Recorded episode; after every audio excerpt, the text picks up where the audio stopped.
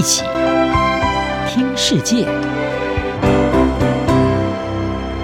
欢迎来到一起听世界，请听一下中央广播电台的国际专题报道。今天为您播报的是：习近平沉迷孤立愿景，一个将让中国更贫穷的错误。在中共二十大期间，斗争一词多次出现。取得第三个五年总书记任期的习近平，在二十大闭幕式上，要求各级领导干部务必勇于斗争、善于斗争。中国外交部副部长马朝旭更直言，这是中国外交的优良传统和鲜明特点。在二零一二年习近平掌权之前，中国采取和谐、睦邻、和平共处的外交政策，透过国际合作与全球化利益连结，创造中国发展的机遇。但在习近平领导下，战狼外交已取代睦邻外交，对抗取代合作。牛津大学历史与政治学教授米德在《卫报》撰文指出，习近平沉迷在更加孤立的愿景，这是一个会让中国贫穷的错误。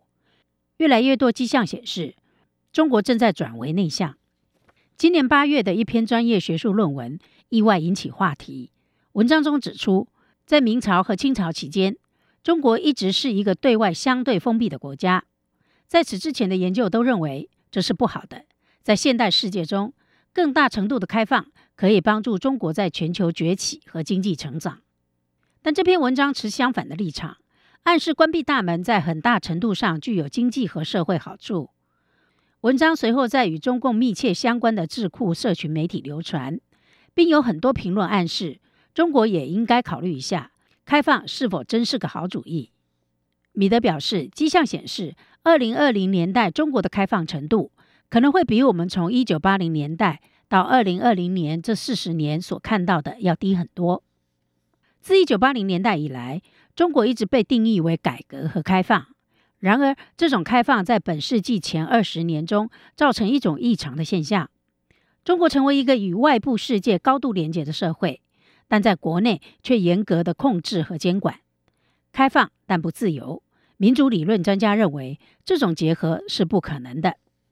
除了政治异议人士之外，中国几乎不限制其公民出国旅行。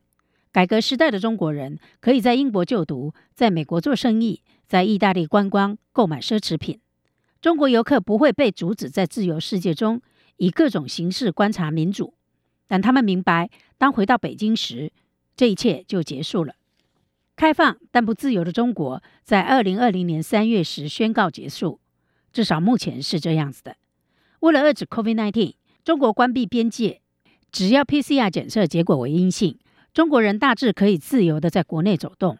但始终意识到，可能只要一个 COVID-19 病例，就可能导致几天或几周的突然封锁。中国是目前唯一仍坚持清零政策的大国，无论是外国人或中国人，进出都变得更加困难。然而，这个决定并不全然是政治性的，部分问题在于中国仍有大量未接种疫苗的老年人。而且其国产疫苗效果不一，无法有效地预防感染和传播。清零政策与习近平的个人意志密切相关，他已明确表示，至少在短期内不会改变。专家认为，言外之意是，当中国是世界最先进的社会时，为什么还要出国？与此同时，曾经涌入中国的外国商人、学生和游客也变得稀少。如果有紧急需求，他们还是会去中国并接受隔离。但全球企业家定期快速进出访问已不再可能。在中国积极寻求科技等领域的人才和资金之际，随着时间推移，这可能影响中国的国际竞争力。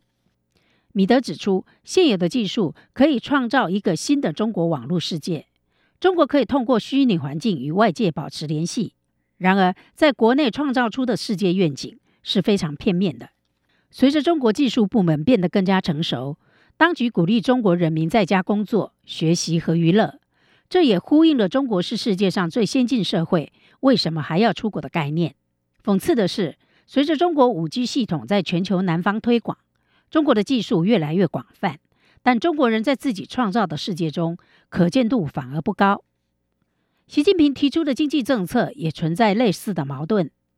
今年五月，他首次提出双循环战略，核心思想是。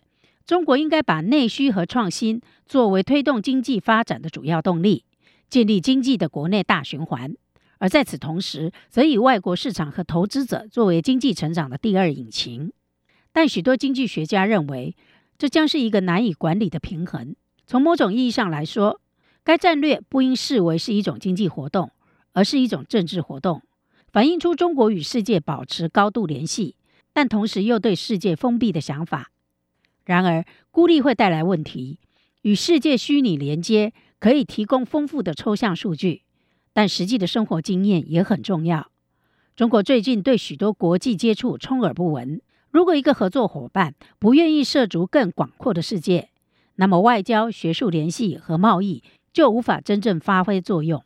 米德指出，在明朝的确是一个整体而言中国并不对外开放的时代，但仍有很多人成功进入，例如耶稣会。此外，中国当时与世界也有相当多的私人海上贸易。米德表示，所谓中国圈的可能性是真实存在的，中国更难被外人进入。即便是与外界接触，也必须以自己的方式进行。相比于真正开放，如此与世隔绝，将使中国内外都更加贫困。以上专题由杨明娟编辑播报，谢谢收听。